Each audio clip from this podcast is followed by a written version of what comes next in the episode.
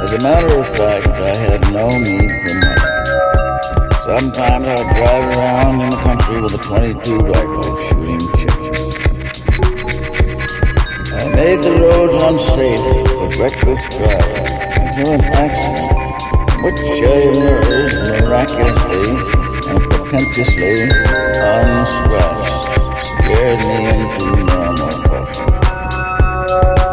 went to one of the big three universities where I majored in English literature for lack of interest in any other subject. I hated the university and I hated the town it was in.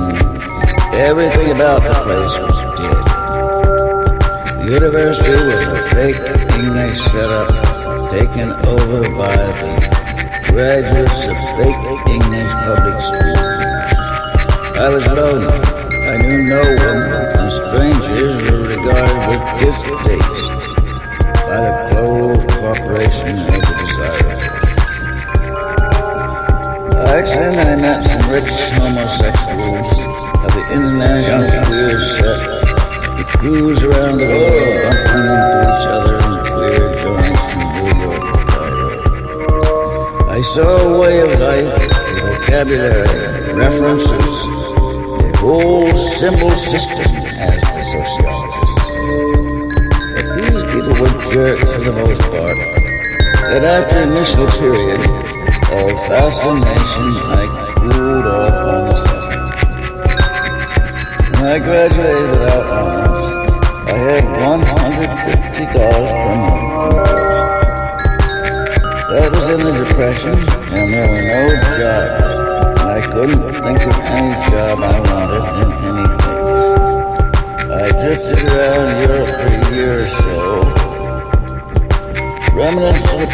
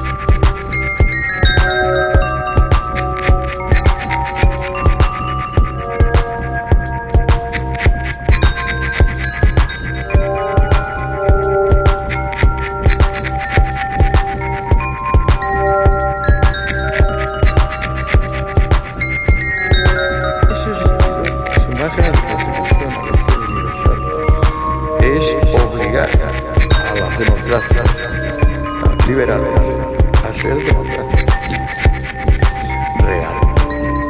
Y digamos, planteadas en el pueblo a gente como Somoza, Batista, etcétera. Otra cosa que por supuesto estaba mucho mejor en Cuba con Batista que con eh, la dinastía Castro, pero